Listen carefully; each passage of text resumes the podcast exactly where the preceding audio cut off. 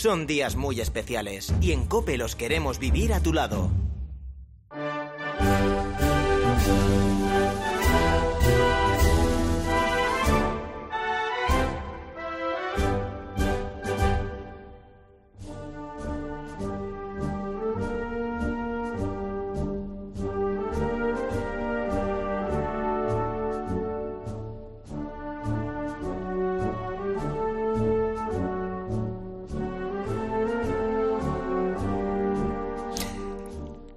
¿Cómo están? Buenas noches.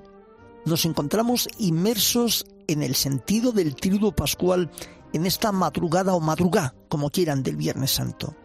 Seguimos los pasos del Nazareno, que tras la cena ha sido traicionado y vendido. Tres días faltan exactamente para el domingo de Pascua y en esta programación especial de la cadena Cope nos acercamos al sentir de este momento de la vida del Señor, plasmado también en el arte y la cultura donde se entremezclan el fervor, el sentir popular y la cultura religiosa. Así lo vimos en los próximos minutos. Vayan por delante los saludos de Miguel Ángel Nicolás Nico en los controles técnicos, de Marcos Manchado en los controles centrales, de Nacho de Gamón en la producción y de quien les habla, Jesús Luis Sacristán. Estamos en este tramo, en este espacio de Semana Santa en pandemia.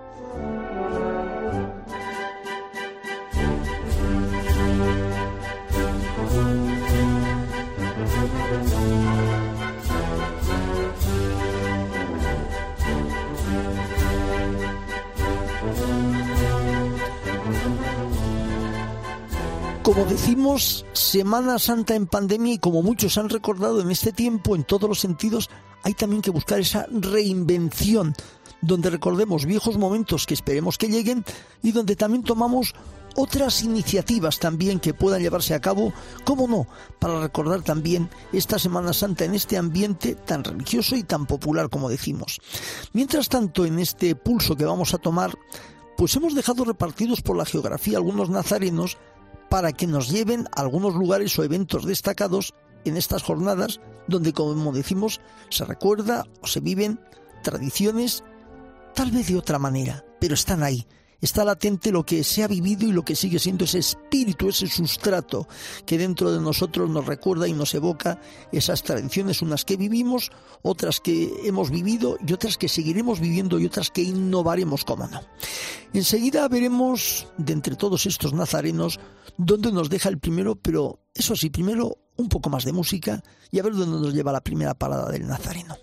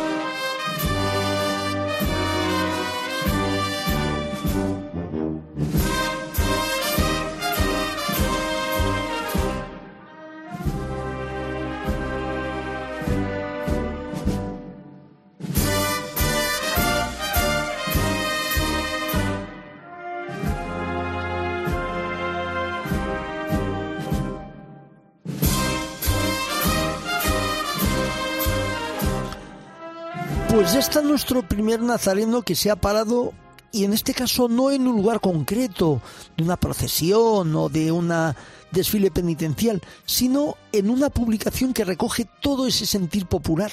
Se trata de la revista Pasos de Arte y Cultura dirigida por Antonio Bonet, doctor en Historia del Arte, un gran amigo también de la casa y que está ahora también en esta madrugada con nosotros. Antonio, buenas noches, ¿qué tal estás? Buenas noches, Jesús, gracias. Muy bien. Pues, pues bueno, lo primero que me gustaría preguntarte es que hace un año todo estaba preparado y no pudo ser. En esta ocasión ya un poco veníamos un poco de llovido sobre mojado porque ya veíamos las cosas, había incertidumbre, pero ¿cómo ha sido la preparación y la vivencia de la revista y un poco el sentir de este año? ¿Cómo lo has pulsado tú? Bueno, pues con mucha esperanza, como todos, a la espera de que esa incertidumbre se vaya transformando en, en una realidad cotidiana, ¿no? En una vuelta a lo que era antes aceptado como normalidad, que, que la tenemos un poquito en el aire, ¿no? Esto casi es una prueba divina, ¿no? De, de a ver qué, qué expectativas se crean a pesar de los tiempos, porque ciertamente que las hermandades y las cofradías, con todo hecho, como bien apunta desde el año pasado, y bueno, menos este año, dado que ya se prevé veía una suspensión general de actividades, especialmente las profesionales, pues han hecho que, bueno, hay un, un sentimiento de pesar, ¿no? De, que no podemos aspirar a, a, lo que hace dos o tres años era lo habitual y lo que íbamos increciendo incluso, ¿no? En, el, en la estadística cofrade y en las procesiones y en los actos, incluso litúrgicos y extralitúrgicos, pero hoy por hoy, pues, eh, bueno, estamos un poco a esa expectativa de que hay que trabajar durante todo el año.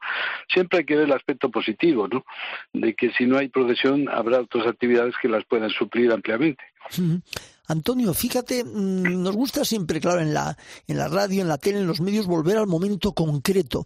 Cuéntanos un poco cómo era el año pasado todo el tema, o sea, ¿lo fuisteis preparando y cómo se fue viendo ese momento? ¿Fue un poco a lo largo de febrero decir, sí, habrá, no habrá? ¿Fue un tira y afloja hasta que al final eh, ¿cómo fue ese momento en el cual se dijo, todo ha cambiado, todo no va a ser así? ¿Cómo fue? Cuéntanos un poco cómo lo vivisteis vosotros bueno, nos pilló de una manera un tanto imprevista, ¿no? Porque estábamos en, en, febrero, prácticamente a primeros de marzo, sin saber que esto nos iba a venir de una manera tan prolongada y tan acusada como viene siendo. Entonces, bueno, el sentido, digamos, cultural que abunda, igual que el religioso, en el ámbito, digamos, de la, de la propia publicación y de, de lo que es el tratamiento de la información de cofradías, de religiosidad popular, en ese sentido, eh, no, no parece, porque sigue siendo afín, digamos, al contenido y al tema ¿no? que abordamos habitualmente. Pero es verdad que las cofradías están un, tanto, digamos, en fin, eh, muy, muy poco esperanzadas en que todo su patrimonio pueda ser, digamos, expuesto, porque la idea de sacralizar el espacio público, que es una de las finalidades del culto público a la imaginería, ¿no? En general, tanto cristológica como mariana, pues eh, seguimos, digamos, en un impasse con, con esa especie de, atisbo de decir, bueno, ¿en dónde nos va la juventud? ¿Se nos van a ir algunos? Eh, eh, ¿Qué expectativas esto genera? ¿La crisis económica? Mm, ¿Los valores? Eh, ¿Qué evolución puede tener?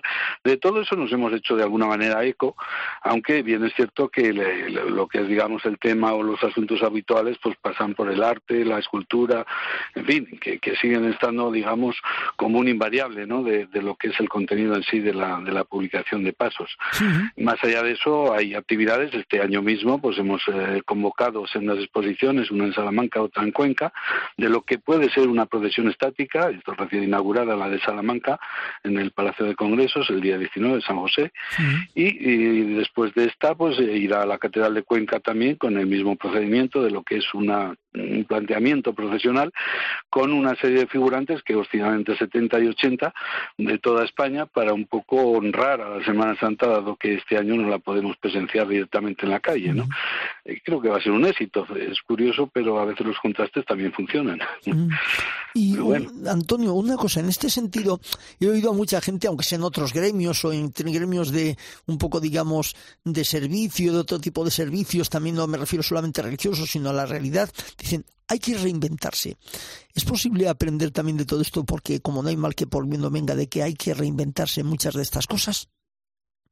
Por supuesto, por supuesto, hay que renovarse o morir, como viene siendo el acervo popular, pero sobre todo en el tema eh, cofrade, que ciertamente muy pocas son las que cierran o desaparecen. Esto no es un comercio, es un hecho asociativo muy vinculado a lo eclesial y ciertamente que en eso acusamos una cierta decadencia porque hoy el asociacionismo está realmente a la baja, pero no es el caso de las cofradías, donde se siguen produciendo ingresos de gente muy joven, de gente inquieta, en fin, yo creo que las cofradías son entes eclesiales hoy por hoy con una gran fortaleza, ¿no? espiritual, proyectiva y social porque eh, las, bolsas de caridad y lo que es la atención asistencial y caritativa eh, sigue en auge, es decir, más allá del ámbito cultural litúrgico, sí que es cierto que, que, no es su proyección social la que menos eh, interés suscita, ¿no? Más allá de, lo que es, digamos, una abultada estadística, porque estamos hablando prácticamente de 8.500 hermandades de penitencia, más allá de las sacramentales de gloria, geográficas y de otra índole, pero sí es cierto que aglutina aproximadamente unos dos millones de miembros, hecho que no podemos, digamos, eh, eh, compararlo con ningún otro movimiento asociativo, bien de iglesia o incluso de, otros ámbitos, ¿no? Con lo cual nos da cierta esperanza de, un futuro halagüeño, sin duda. Bueno, pues precisamente hablando de este futuro, Antonio, decíamos antes que como la cuestión es reinventarse, podemos decir que sigue ese sustrato, pero incluso aprenderemos incluso nuevas iniciativas también de cofradías y del tema de los pasos, ¿verdad? Seguramente eso también hay que tener la esperanza, ¿verdad que sí? Eh, claro, el, arte y la devoción, la devoción y el arte van tan vinculadas y van tan unidas que no, yo pienso que es un invariable, ¿no? En la vida de, del cofrade y de, la persona que busca más allá algo de trascendencia que no lo da la materia, ciertamente, ¿no? Porque digamos que ponerle cara a un dios en, en lo que es, digamos, la labor de un escultor es casi hasta milagrosa, ¿no? En un trozo de madera podemos ver cómo la gente se arrodilla una vez que está bendecida e inaugurada, ¿no? Y puesta en la calle, con lo cual es, una fiesta, digamos, que participa de la teología lúdica, es decir, la fiesta de los cinco sentidos, en una palabra, ¿no? Porque oímos, tocamos, eh, en fin, ese olor tan maravilloso, ¿no? Que produce eh, esa mezcla de, sabores continuos, ¿no? Lo que provoca, digamos, en la calle el incienso, eh, las flores, en fin, toda una parafernalia festiva que hace que el ágape y lo que es la fraternidad estén a, flor de piel, ¿no? A veces la Semana Santa es un, un cúmulo de sinsentidos que solo se ven con los ojos del corazón. Y, yo creo que ese sentimiento que está en cualquier persona que puede percibir a un Cristo, a un nazareno, como bien apuntabas, esos nazarenos que parecen casi familiares, ¿no? El abuelo, el terrible, el gran poder, eh, esa especie de hacerlos familiares como si fueran uno más de nuestra casa, yo creo que ese seguimiento es el que proclive, es proclive a que todo el año vivamos esta religiosidad más allá de la propia Semana Santa. Claro que hay que renovarse, porque estamos en la misma línea de otros aspectos, por supuesto. Antonio, en este mismo sentido yo te quería preguntar, bueno, este año hablamos de este maldito virus, esta epidemia, toda esta masacre. En todo el tiempo de la trayectoria que llevas con la revista Pasos, aunque no hablemos de pandemia o nada, pero ha habido algún tipo de problemas que hayan dejado sin salir alguna cofradía, aunque ya sean casos puntuales o aunque no sea igual, algo que haya cambiado de los años que lleva Pasos alguna Semana Santa por algún motivo, además de las inclemencias del tiempo en alguna ocasión. Pues prácticamente son muy puntuales las, las escasas, digamos, o los posibles abandonos, lo que es una apuesta de una cofradía en la calle. Ya digo que es las expectativas que más eh, calientan, digamos, al cofrade o al miembro de toda hermandad o cofradía. Mm, yo creo que en ese sentido siguen muy vivas, ¿no? Como asociaciones religiosas, por supuesto, eclesiásticas, por supuesto. Y me da la impresión de que una cofradía es una vivencia con el hermano y, y queramos que no, cofrater es, ya es un símbolo, ¿no? Como, como son otros muchos los símbolos, incluso de, no más allá de la cofradía de lo que es una procesión, ir de dos en dos, como dirán los discípulos, y ir uno detrás de otro, y solos pero también acompañados. Es toda una peregrinación hacia el más allá. Es un poco un mundo de símbolos que se reviven y se revitalizan en, cada proceso, en cada procesión, ¿no? Además, teniendo presente que, que estamos en unos tiempos difíciles, porque todo el mundo, incluso desde el ámbito más adicto a la cofradía, ¿no? Se habla mucho de cortejos, de desfiles, ¿no? Es procesión. Eh, hay que aclarar muchas veces lo que es el contenido terminológico de cada, de cada vocablo, ¿no? Y es, clave, pero yo creo, yo les veo muy, muy larga vida a muchas hermandades y cofradías, ¿eh? dado el número tan abultado con el que, en el que nos movemos. Pues con esta larga vida nos quedamos, Antonio Monet, y larga vida también a pasos, ¿eh? que al año que viene podamos contar de que esto hemos aprendido cosas nuevas, pero que seguimos con ese sustrato y además saliendo en procesión. Un fuerte abrazo para ti por adelantado. Feliz Pascua, amigo Antonio. Igualmente, Jesús, gracias. Gracias, adiós. Y estamos eh, con más música que oímos ya de fondo para avanzar y encontrarnos con el siguiente nazareno será enseguida.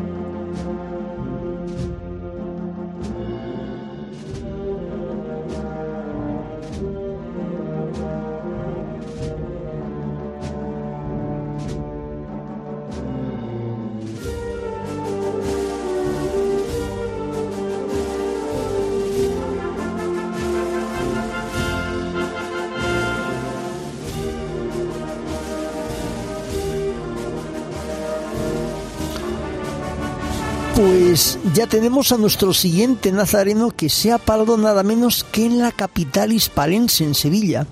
Allí pensamos en muestras, muestras que recogen y que es como una manera de evocar esos grandes desfiles que durante años pasados, durante toda la Semana Santa han estado saliendo con sus penitentes, con sus cofrades, con sus hachas, con sus estandartes, con sus cristos, con sus vírgenes y esas, esas procesiones ahora se muestran a modo de exposición. Estaba pensando en la exposición, por ejemplo, en el casino y vamos a hablar con José Roda, que es el comisario dentro de esta exposición. José, muy buenas noches. ¿Cómo estás? Muy buenas noches, pues feliz de estar con, vosotros charlando un rato. Perfectamente. Bueno, una cosa. Tú que eres una persona de cofradía y todo esto se lleva en la sangre, ¿qué le pasa a uno por la mente cuando le dicen por segundo año no volvemos a procesionar? ¿Qué es lo que siente uno como cofrade por dentro? Bueno, pues una gran tristeza porque lógicamente ya el año pasado fue un gran impacto, ¿no? El que tuviéramos que estar confinados en casa sin, sin disfrutar de nuestras cofradías en las calles. Y este año, bueno, pues al menos nos queda el consuelo de poder participar presencialmente en los oficios litúrgicos de la Semana Santa, que es lo más importante para cualquier cofrade, porque un cofrade no deja de ser sino un cristiano comprometido que realiza también su, su vida eh, perfectamente encardinado en, la parroquia donde, donde desarrolla toda su actividad pastoral pero lógicamente la, la pena no la quita nadie, ¿no? Y entonces, bueno, pues se trata también de mitigar en cierta, en cierta medida esa tristeza, pues porque, bueno, la, cofradía en la calle no deja de ser un, un reflejo momentáneo, pero muy espontáneo, muy, muy vivo, ¿no? De lo que es la vida de hermandad durante todo el año. Y parece que si nos quitan la cofradía, es decir, la hermandad en la calle, pues nos quitan un trozo de alma, ¿no? Claro, efectivamente, y además es que, como decías, vuestra vivencia y vuestra religiosidad se va todo el año. Hablamos de la parroquia, incluso hablamos, por ejemplo, el día del sin pecado, el día de la Inmaculada, para hablar de otra época distinta de Semana Santa. Todo el año está ese sentir dentro de la parroquia, sea Navidad, sea Cuaresma, sea Adviento, y todo entroncado y parte de esos desfiles de ese día como un sol que se, que se divulga por todo el año entonces. Exactamente. Eh, la vida cofrade, al menos en, aquí en Sevilla, pues mm, presenta una pujanza extraordinaria en todos los tiempos litúrgicos. Naturalmente, en los tiempos fuertes, pues con mayor con mayor énfasis aún. Pero yo diría que incluso hasta en, tiempos de, de, vacaciones, ¿no? Como puede ser el verano, no no para la actividad cofrade y sobre todo también la asistencia social que tan arraigada está en la mm. historia y en el devenir de las hermandades de Sevilla, ¿no? Donde el culto, la formación y la caridad pues forman un, trípode verdaderamente eh, absolutamente ligado a lo que sería el ser cofrade sevillano. Bueno, pues cuéntanos ya un poco para empezar cómo se iría la muestra, que es, es simplemente pensar de que como no vamos a a salir debidamente como otros años, vamos a pensar en algo que lo sustituya. Venga, una muestra. ¿Es más o menos así la historia de cómo un poco surge este tema? Bueno, no es algo sustitutivo porque a la Semana Santa no la puede sustituir ninguna otra cuestión, pero ciertamente se trata de que al mismo tiempo que se potencia eh, aún más si cabe no lo que sería eh, la asistencia del cofrade al triduo sacro que es lo más importante para nosotros pero el hecho también de que eh, ya que este año aprovechamos de que no tenemos que estar en casa confinado, pues que el cofrade pueda también eh, mm, sentir ¿no? Eh, esa vida mm, pujante de la ciudad asistiendo a estas exposiciones que efectivamente el Consejo de Cofradías de Sevilla pues ha montado por distintos puntos de la ciudad mostrando buena parte de lo que sería el patrimonio procesional. Estas exposiciones hubiera sido imposible absolutamente el poderlas montar eh, en una Semana Santa al uso, pues porque se trata de un patrimonio al que se muestra que generalmente pues está procesionando en la calle, ¿no? Concretamente la exposición que hay en el casino, pues lo que se han escogido son ocho misterios muy representativos de los más espectaculares de la Semana Santa de Sevilla, y siguiendo, digamos, una didáctica de orden eh, catequético, pues se han dispuesto siguiendo la secuencia narrativa de la pasión y muerte del Señor, ¿no? Para que el cofrade pues pueda también eh, seguir los distintos escenarios en que se desarrolla la pasión del Señor y se comenzaría desde el huerto de los olivos con el misterio del prendimiento y se pasa por el doble juicio religioso y político de Cristo, lo que nosotros aquí denominamos los misterios de tribunal, ¿no? Jesús ante Herodes, Jesús ante Caifás, Jesús ante Aná, Jesús ante Pilato, para después transitar por la vía dolorosa eh, con el misterio del Señor de las Tres Caídas y culminando ya en la cima del Calvario, pues con lo que sería el, drama absoluto de la crucifixión. Y entonces lo que se trata es que también pues la familia, porque es una exposición para eh, para ser vista también por, por tres generaciones, ¿no? una de las cosas más gratificantes es contemplar cómo los abuelos, ¿no? Recorren de la, de la mano estas exposiciones con sus nietos y, y tienen la oportunidad de, de hacer eso, pues una catequesis plástica que no es otra cosa, ¿no? Nuestras figuras procesionales en la calle y ya que no se puede hacer en la vía pública, pues el encuentro muy directo dentro de este recinto expositivo con todo ese eh, conjunto de figuras secundarias en donde los chicos pues disfrutan mucho reconociendo lo que son los amigos y, los, y lo que son los enemigos de Jesús, ¿no?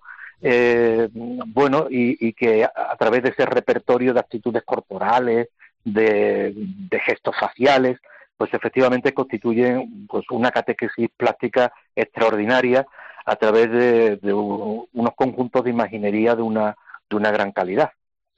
Y bueno, una cosa, José, Cuéntanos un poco ya en ese horario, hoy estamos hoy en Viernes Santo, ¿hasta cuándo puede ser visitada esta muestra o este recorrido, digamos, sacro? Sí, bueno, pues esta exposición la verdad es que ya se inauguró hace varias semanas, concretamente a mediados de marzo, y se podrá visitar hasta este mismo domingo de resurrección, ¿no? Después ya es necesario pues que eh, cada una de las figuras pues vuelvan a sus almacenes, a sus respectivos templos, y realmente sí que les puedo decir que ha tenido un éxito extraordinario porque eh, guardando todas las medidas de seguridad se ha procurado que haya como un flujo permanente de aproximadamente 50 personas cada cada 10 minutos a las que van entrando y estamos hablando de un horario amplísimo que va desde la desde las 10 de la mañana hasta la hasta las 9 de la de la tarde, ¿no? Con lo cual pues son muchas las miles de personas que durante estos días han tenido la oportunidad de contemplar estas muestras expositivas. O sea, lo más impactante de todo esto es haber podido ver, pues haber podido comprobar estas grandes imágenes que después volverán y además en un clima de fervor y de contemplación, lógicamente.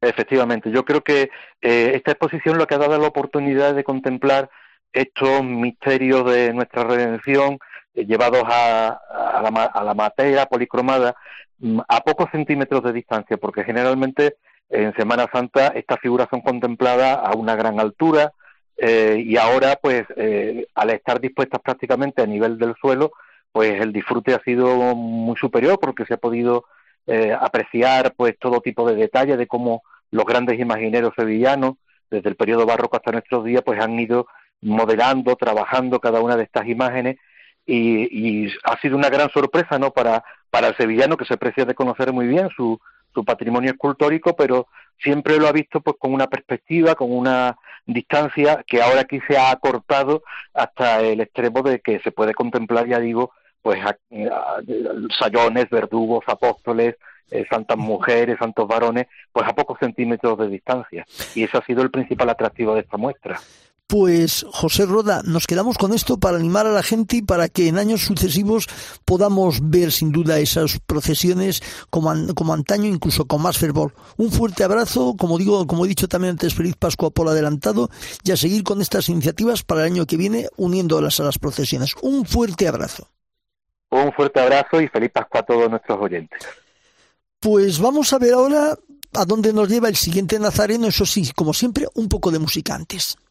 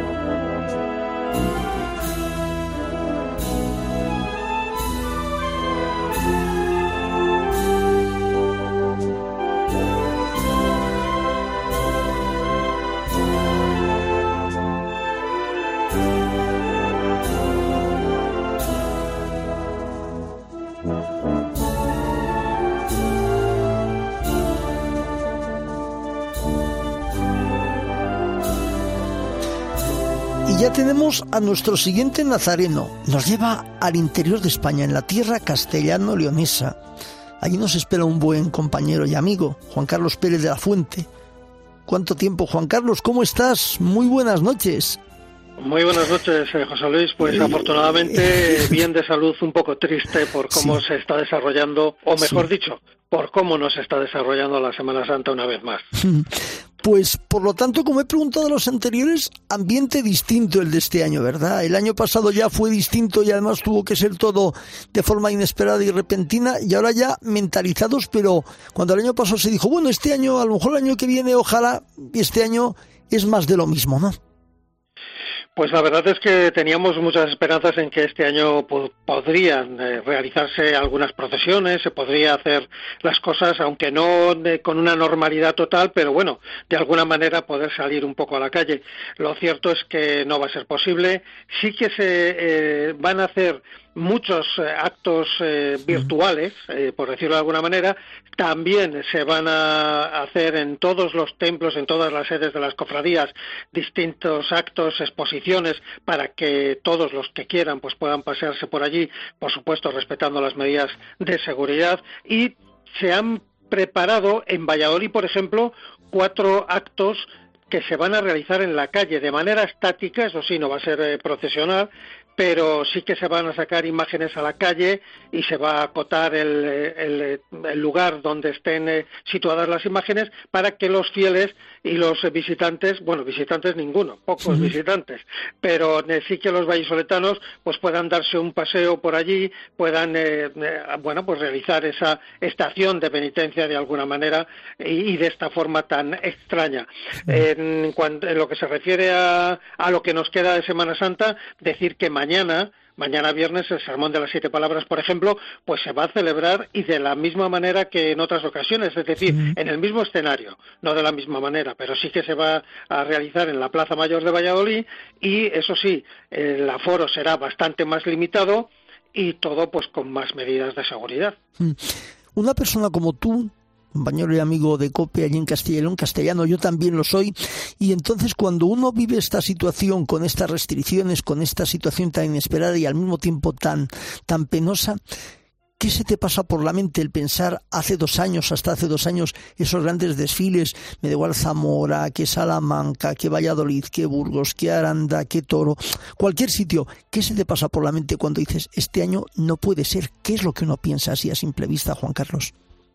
Pues eh, ya, como he dicho al principio, pues un poco de tristeza. La verdad es que eh, no, a lo mejor eh, aquí tierra adentro, como decías en Castilla, no somos de, de echarnos a llorar, aunque sí que se ven muchas lágrimas también en los momentos de las suspensiones de los desfiles profesionales, pero ese pesar que se tiene, esa rabia, rabia contenida por, por no poder, sobre todo por no poder llevar una vida normal que es lo que todos eh, queremos. Y la normalidad nos dice que llegadas estas fechas de Semana Santa, pues todos eh, queremos eh, participar con nuestras cofradías, salir en los desfiles procesionales, hacer las distintas estaciones de penitencia, las velas al Santísimo, los distintos quinarios, novenas, en fin esa normalidad que se nos ha arrebatado por culpa de un virus mm. extraño que no acaba de erradicarse y bueno, pues eso es lo que sentimos y yo creo que es el sentimiento general ahora mismo en, Castilla y León. Mm. Juan Carlos, recordando un poco, has hablado de que hoy, o sea, ya este, este, en esta madrugada, en este día, tendrá lugar las siete palabras. ¿Qué otros eventos? ¿Conoces algún otro evento que este año, aunque sea con restricciones, se vaya a llevar a cabo? Incluso como hemos preguntado en las entrevistas anteriores algún tipo de exposición, de muestra. ¿Hay algo que podamos destacar este año, como decimos, como reemplazando o complementando a lo que otros años ha sido un desfile penitencial como tal? Pues sí, eh, mira, ya que estamos hablando de, toda Castilla y León, eh, la verdad es que todos se han esmerado mucho pues para eso, para, para que haya una presencia viva de la Semana Santa a lo largo de todos estos días. En Ávila, por ejemplo, hay una muestra de veneración de la Semana Santa, que es una muestra con imágenes de toda la Semana Santa bulense, que va a estar en la, en la catedral hasta el 13 de abril, es decir, durante todo el periodo de Semana Santa. Y también eh, en Valladolid, se ha preparado una exposición, eh, una, sobre todo dos exposiciones que me gustaría eh, resaltar que es eh, la, eh, la, que está dedicada a eh, otras distintas exposiciones que se han llevado a cabo a lo largo de años pasados y que bueno pues es un compendio de todas esas magníficas exposiciones que ahora vamos a poder ver ubicadas aquí en una sala de exposiciones de Valladolid. Y también una muy especial que mm, se puede ver en el Palacio Real y que es una maqueta de la procesión general de la Sagrada Pasión del Redentor, que se celebra, como todo el mundo sabe, cada Viernes Santo por la tarde por las calles de Valladolid y que representa a las 20 cofradías vallisoletanas y 33 eh, pasos esculturales, una magnífica maqueta, eh, extensa maqueta realizada por José Antonio Otero, que está compuesto por unas 1.200 figuras y que recrean, pues eso, los cofrades, eh, tantos menores como adultos, y están realizadas en papel o en tela, y algunas de ellas, pues con estandartes de las cofradías, elementos habituales, cruces, hachones, fin, es una delicia ver esa exposición que va a estar, por ejemplo, hasta el día 4 en el Palacio Real de Valladolid. También en Soria, eh, creo que se va a hacer algo muy especial porque un acontecimiento dicen que histórico, bueno, se está haciendo ya porque lleva desde el domingo de Ramos y va a estar hasta el sábado santo por la mañana eh, lo que han denominado un, un, acontecimiento histórico en la concatedral de San Pedro con una estampa inédita. Todos los pasos titulares de las ocho cofradías de la capital se exponen por primera vez juntos y las figuras se vestirán y se podrán ver ordenadas de manera cronológica. Dicen que nunca se había hecho hasta el momento esa reunión de todas las imágenes eh, que procesionan el Viernes Santo y se va a poder, se está pudiendo ver estos días hasta el sábado santo. Es decir, que, mm, que, más que menos, y luego hay muchísimas exposiciones y muchísimos otros eventos que, centrados en cada una de las cofradías de, toda la comunidad, pues están desarrollando a lo largo de estos días, como decimos, pues para mantener vivo ese espíritu de la Semana Santa. Y Juan Carlos, en este último minuto que nos queda, te lo quiero poner un poco, no difícil, sino un poco más fácil. A veces digo, ¿con qué te quedas? No, a ti en tu mente ahora mismo, ¿qué cosas te han marcado? De todas estas ideas y eventos de Semana Santa, dime un par o dos o tres cosas para no decirnos solamente con cuál te quedarías de todo esto de procesiones o de vivencias que has visto o que has contado. Pero no de este año, dices No, no, digo, digo, digo en general de la tradicional Semana Santa de Castilla y León. ¿Con cuál te quedarías? No me digas una, pues dime dos o tres que a ti más te te hayan llamado la atención. Pues hombre, a mí evidentemente soy de Valladolid. La procesión general de la Pasión del, Redentor en la tarde del Viernes Santo, en la tarde-noche, es uno de los momentos más significativos y, más importantes y que he vivido y sigo viviendo, pero, pero que lo llevo viviendo desde que tengo uso de razón, o sea, desde que yo recuerda. También eh, en Zamora eh, me gusta muchísimo y me impresiona y cada año que lo escucho y, veo las imágenes, la procesión del Jesús yacente en eh, Zamora que con ese canto del miserere en la plaza de Villeto, precisamente a estas horas eh, en la noche del Jueves Santo, eh, lo escuchábamos eh, también en directo desde Zamora. Y me gusta muchísimo también toda cómo se vive la Semana Santa en Medina del Río Seco y en otros pueblos más pequeños. Hablabas de, tu pueblo, de Aranda. bueno, pues en Aranda, tanto en Aranda como en Villavicencio de los Caballeros, por ejemplo, pues se lleva a cabo unos eh, unos importantes actos eh, que tienen que ver con el descendimiento de Cristo. Y, la verdad es que merece la pena, son muy visuales y son eh, verdaderamente son momentos muy muy intensos que reúne pues a todos los vecinos y a todos los visitantes alrededor del Cristo crucificado que es descendido para la procesión del Santo Entierro. Y luego el domingo de resurrección y perdona que me haya te haya dicho más de dos cosas pero también hay que quedarse en Aranda y en Peñafiel con esa bajada del ángel, ese día de, resurrección del domingo de Pascua, que es tan especial y tan particular y que lo celebramos de esta manera aquí en, Castilla y León. Pues Juan Carlos, para todos ellos, Aranda, Peñafiel, toda Castilla y León, ese abrazo y también para ti, gracias por ayudarnos a evocar un año más lo que es un poco esta tradición que sin duda seguirá y siempre con esperanza. Gracias amigo una vez más y un fuerte abrazo para ti. Un fuerte abrazo, muchísimas gracias. Y seguimos con más música que nos lleva hasta el siguiente Nazareno.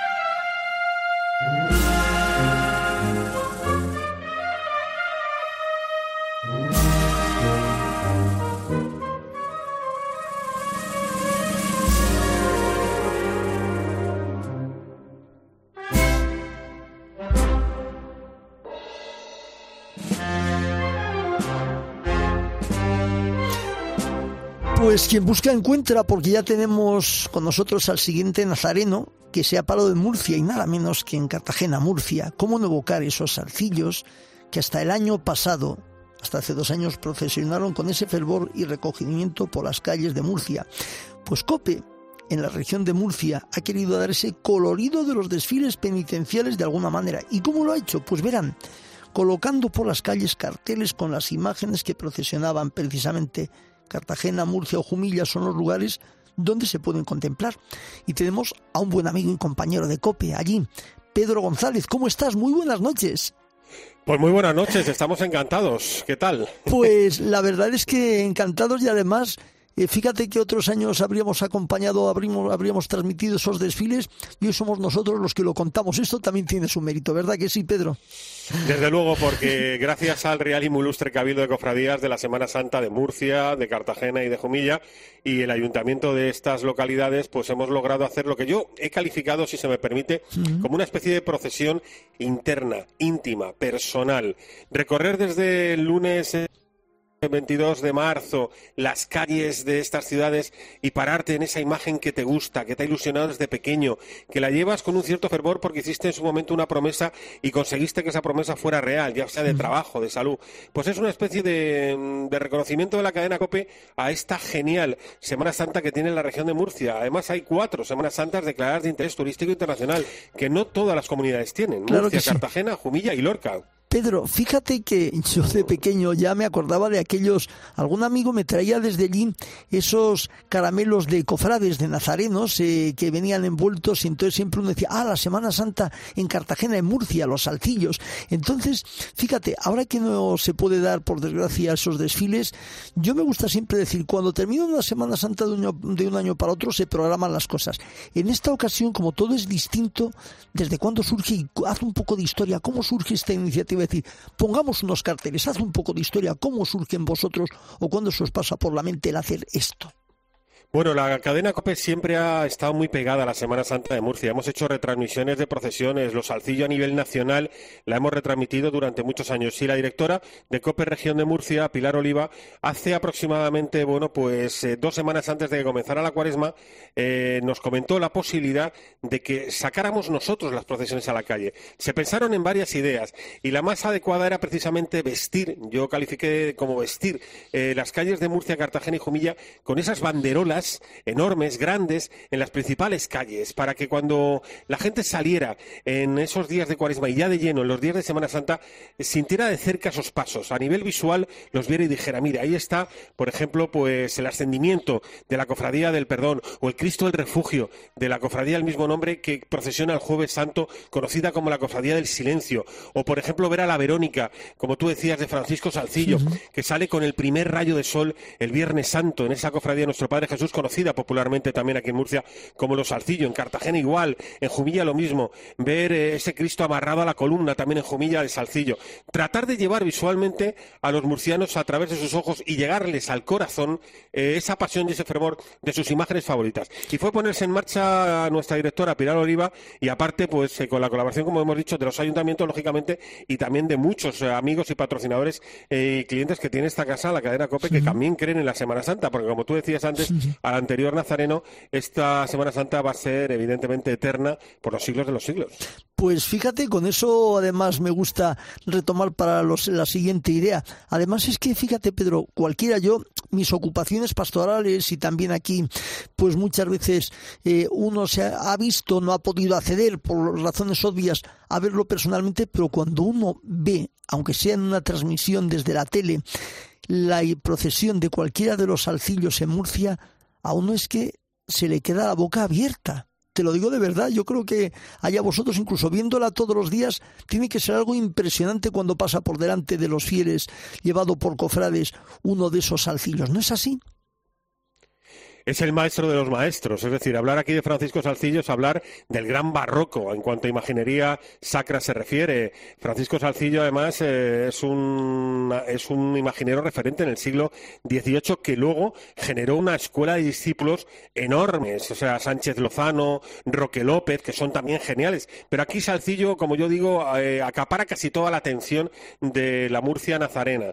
Y son imágenes absolutamente humanas, cercanas, capta perfectamente el dolor en esas caras de los crucificados, la ira también eh, de, los romanos que, apresan a Jesús, eh, capta perfectamente lo que es el sentimiento humano y también hace auténticas, auténticas lecciones de anatomía en, esas figuras cuando están, por ejemplo, San Pedro, cuando se coge la espada para evitar que, que apresen a Jesús, ese brazo de San Pedro está musculado completamente. Eso solo lo hace un genio y permíteme que me pueda la pasión, pero ese genio se llama Francisco Salcillo. Es la pasión que tengo también por Murcia y por su Semana Santa. Creo que es uno de los grandes. Sin duda que es uno de los grandes. Incluso la gente, a partir de todo esto que se ha hecho un poco para complementar, decíamos antes en otro momento que no era suplir, sino complementar lo que este año no se puede hacer y era como una manera de llevarlo otra vez a la calle, me imagino que la gente de aquellas tierras lo habrán acogido con un gran gozo. Lo habréis notado, ¿verdad? Sí, sí, la gente se para. Yo tuve la ocasión, además, de cuando se puso en marcha la iniciativa, hacer un recorrido con el concejal de Cultura, con el presidente del Cabildo aquí en Murcia, capital, y la verdad es que la gente se paraba, miraba hacia arriba, algunos se persinaban y rezaban, y la verdad es que hay una, hay una emoción muy, muy, muy, muy intensa por la Semana Santa. Y es que hay que tener en cuenta que algunas cofradías no solamente llevan ya dos años sin salir, sino tres años, porque la última Semana Santa que se pudo salir en procesión, desde el viernes Santo hasta el Sábado Santo, aquí llovió muchísimo. Es decir, que hay por lo menos cinco o seis cofradías o siete que no han podido salir en tres años. O sea, la necesidad, la tristeza de sacar esas imágenes a la calle, hombre, por lo menos la cadena COPE ha querido intentar eh, compensarla con esas maravillosas imágenes de verdad que están en las calles más céntricas de Murcia y calles además que son de paseo, son de ir a tomar el café, en donde la gente se para, va a una tienda, a otra y puede ver perfectamente esas imágenes. También en Cartagena, en Jumilla, son zonas muy, muy céntricas donde están ubicadas las, banderolas. Me decías zonas céntricas, ¿es por eso por lo que escogisteis los lugares concretos o pensasteis en algún otro sitio diferente y al final concretasteis en estos tres sitios? ¿Cómo fue esa infraestructura de elección? ¿Fue por ese motivo de más concurrido? Vamos a ponerlo allí entonces. Exactamente, calles que sean muy, muy visitadas. Aquí, por ejemplo, en la capital regional, la calle popularmente conocida como de Correos es una auténtica arteria que comunica lo que es el centro histórico de la ciudad, la Plaza de Santo Domingo, con lo que sería la catedral prácticamente. Va a desembocar a la Plaza Belluga. Cartagena también, por tener esa Semana Santa declarada de interés turístico internacional, está también en zonas muy céntricas esas banderolas. Jumilla, que se incorporó recientemente a esa declaración. En definitiva, ciudades muy, muy emblemáticas, con unas Semanas Santas muy valoradas y además en lugares donde la gente mm, evidentemente pase y haya bastantes personas que puedan acercarse a la Semana Santa a través de esas banderolas y además algunas de ellas recorriendo iglesias eh, que son emblemas en cuanto a procesiones aquí se refiere. Por ejemplo, en Murcia esas banderolas se pueden ver a la salida de la iglesia de San Lorenzo, como decía yo antes, ese jueves santo con ese Cristo del refugio que, es, un auténtico, una auténtica imagen de, de, idolatría aquí en Murcia. Se van apagando las luces. Es tal vez eh, la procesión menos murciana, si se me permite, porque es una procesión muy solemne, le cantan saetas, hay corales que cada 100, 150 metros que cantan al Cristo y se para, y luego de recogida eh, los eh, cofrades y penitentes que tienen el voto, el voto del silencio, se arrodillan mientras el crucificado entra en la iglesia. Eso es ya de noche, pasada la medianoche, se te ponen los pelos de punta, de verdad. Pues Pedro González, compañero de allí de COPE en la región de Murcia, gracias por habernos dado estas pinceladas y que sirva para seguir animando pues cuantos lo oyen que se puedan acercar para rezar con fervor y con esa cultura cristiana también un poco este año para vivir de alguna manera esa Semana Santa que sin duda con los oficios y con esta muestra será también y redundará y contribuirá en pensar en próximas Semanas Santas, pero este año ya supone una manera de decir seguimos ahí y seguimos teniendo ese fervor por nuestras imágenes y por nuestros arcillos con esa cultura y con esa fe. Muchísimas gracias y que vaya todo bien y gracias siempre por estar ahí. Un abrazo y sabéis que estáis invitados a esta tierra, a esta región de Murcia que es muy hospitalaria. Un abrazo. Pues tomamos buena nota, un, abrazo. Y sin duda nos queda todavía tiempo para que un último nazareno nos lleve en este último tramo hasta un último lugar donde seguiremos hablando de costumbres relacionadas con la Semana Santa. Será enseguida, después de escuchar un poco de música.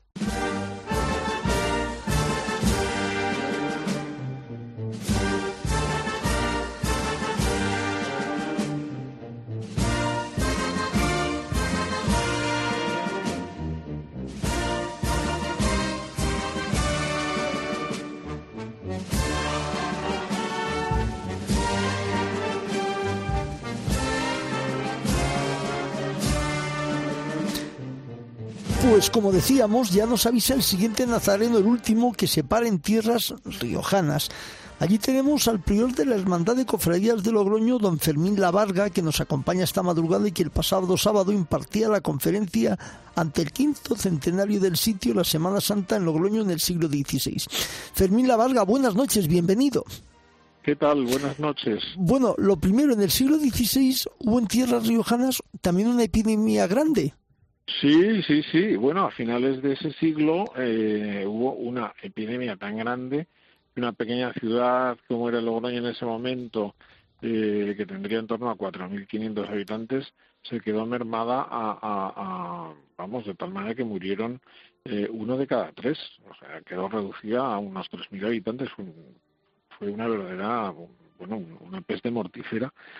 Eh, terrible. De hecho, cambió el panorama de la ciudad en muchos aspectos. También en el aspecto que tiene que ver con la religiosidad, eh, porque marcó una huella muy profunda, sí, sí, sí. Y posteriormente, una cosa, hasta llegar a nuestros días, al margen de que sí que lo comentó el otro día en esa charla de esa epidemia en el siglo XVI, hasta llegar a esta pandemia de ahora, ¿ha habido algún otro tipo de peste, aunque no sea tan renombrada, que también diese al traste con las cofradías en algún otro momento de lo que se puede ver en los anales de la historia allí? Bueno, eh, yo creo que en general en toda España ha habido oleadas de peste recurrentes a lo largo de toda la edad moderna. Eh, eh, y precisamente hasta el siglo XIX. Entonces han incidido mucho en la vida de, en la vida de las poblaciones, pero también de, las parroquias, de las cofradías. De yo que me dedico a la historia, que soy profesor de historia de la Iglesia, pues yo tenía mucha, estoy habituado a ver en los documentos eh, bueno, pues las noticias que aparecen sobre, sobre todas estas epidemias. Pero desde luego, el año pasado lo comentaba yo con algunos colegas, y bueno, ahora ya no es que lo hayamos visto en los papeles, nos hacemos una idea real porque lo hemos vivido de lo que supone el pánico, sobre todo, ante una epidemia que es un poco lo que vivíamos nosotros hace un año. Y bueno, en aquel tiempo, igual que ahora, por ejemplo, existen estas otras iniciativas, las cofradías de aquellos momentos, sobre todo del siglo XVI, cuenta que desaparecieron unas cuantas y las demás ¿Qué hicieron por reorganizarse? ¿Cómo se reorganizaron? Un poco por lo que cuenta la historia, siguieron como antes. ¿Hubo un cambio también sustancial en las que pervivieron? ¿Cómo fue eso? Bueno, en Logroño ciudad concretamente había dos cofradías de Manzana, que era la Veracruz, que había surgido en el año 1537 en el convento de San Francisco, y muy poquitos años antes de la epidemia, hacia 1595, 94-95, había surgido la de la Soledad en el convento de la Merced. Las dos, las dos sobrevivieron mm, en este segundo caso es muy llamativo porque estaba recién fundada la cofradía, sobrevivieron a aquella oleada de peste. Y lo cierto es que la Semana Santa barroca se configuró en el siglo XVII, fundamentalmente. Del siglo XVI se mantuvieron pues los rasgos más característicos, sobre todo de la cofradía de la Veracruz, los disciplinantes, que además aquí en La Rioja se han mantenido en San Vicente de la Sonsierra hasta la fecha de una manera casi podríamos decir milagrosa, y, y bueno, el, siglo XVII va a ser el gran siglo del esplendor de las cofradías. O sea, el XVI fue el siglo de, del nacimiento generalizado de cofradías de Semana Santa en toda España y, y, el siglo XVII fue el siglo de la consolidación y del gran esplendor barroco, que es la Semana Santa que hemos conocido un poco hasta hoy, podríamos decir, la Semana Santa de cuño barroco. En ese sentido, pues después ya no le ha afectado demasiado, bueno, en algunos momentos eh, sí mm. le afectó eh, otro tipo de incidencias, fundamentalmente de carácter económico, como pudo ser la exclaustración, teniendo en cuenta que muchas de las cofradías residían o radicaban en conventos, pues la exclaustración sí que les afectó, mm, aparte de porque se debieron desposeídas de las propiedades porque aquellos conventos donde estaban muchos de ellos fueron cerrados. Pero en general podríamos decir que eh, aquí en La Rioja al menos las cofradías se mantuvieron sobreviviendo a todo tipo de incidencias sanitarias, económicas, políticas y, bueno, y hemos llegado hasta el día de hoy. Y llegando al día de hoy, eh, ¿qué va a haber este año? O sea, hemos hablado en otros sitios donde hay muestras, exposiciones para cubrir de alguna manera esa, ese vacío de no procesionar. ¿Hay alguna vivencia especial en las cofradías este año de alguna exposición, alguna muestra, algún evento especial también en La Rioja en este año? Bueno, este año o sea, estamos como reducidos desde ese punto de vista a la mínima expresión. Yo soy también el delegado de cofradías de la diócesis y he, sostenido en estos últimos mm, últimas semanas de más reuniones virtuales con prácticamente todas las juntas y, y entonces en todos los casos sí que hemos tenido mucho interés en mantener el ambiente eh, propio de la Semana Santa, como puede ser eh, pues eh, aquí es costumbre en muchos sitios pues poner balconeras, eh, bueno, pues engalanar, por así decir, especialmente los trayectos por donde va a discurrir la procesión, eh, carteles de Semana Santa, y todo eso, eh, se ha procurado no perderlo. Luego, en muchos casos también se han hecho actos online, pues como esta conferencia a la que usted se refería, todos los vía crucis de los viernes de cuaresma, bueno, incluso no ha podido haber pregón de Semana Santa, pero sí que se ha hecho una antología de los pregones de Semana Santa, de manera que pueda ser accesible online. Y durante los días de la Semana Santa, pues las imágenes se están exponiendo en las iglesias para que la gente pueda ir a visitarlas. Por ejemplo, el Domingo de Ramos, un acto muy bonito que los niños, ya que este año no han podido ver el paso de la burriquita por la calle, pues todo el día está además puesta prácticamente a ras de suelo para que los niños puedan pasar puedan hacerse una foto delante de la borriquita y les quede ese recuerdo al menos, ¿no? Es muy importante, sobre todo esos recuerdos de la niñez. Bueno, otros actos también aquí en Logroño, como puede ser pues la veneración del Cristo, del Santo Sepulcro, del miércoles santo, pues este año evidentemente no se puede pasar a venerarlo, pero por lo menos mantener la posibilidad de que la gente lo vea.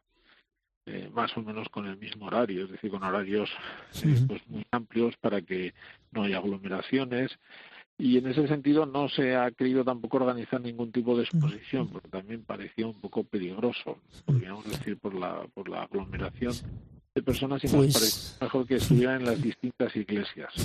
Pues con esto nos quedamos. Fermín La Varga gracias por habernos contado también un poco más de la Semana Santa allí y que todo vaya bien y un fuerte abrazo pues un fuerte abrazo y esperemos que vaya bien en todos los sitios y que el año que viene la Semana Santa sea completamente normal, que será lo mejor que nos puede pasar a todos. Pues tomamos nota de ello. Muchas gracias. Un saludo. Pues así terminamos este tramo. Vienen a continuación la actualización informativa y en la siguiente hora nos acercamos hasta la Semana Santa murciana. Con ello se quedan no sin antes agradecer a Miguel Ángel Nicolás Nico su labor en los controles, a Marcos Manchado en los controles centrales y a Nacho de Gamón en la producción. Saludos de nuevo de Jesús Luis Sacristán y buena madrugada del Viernes Santo.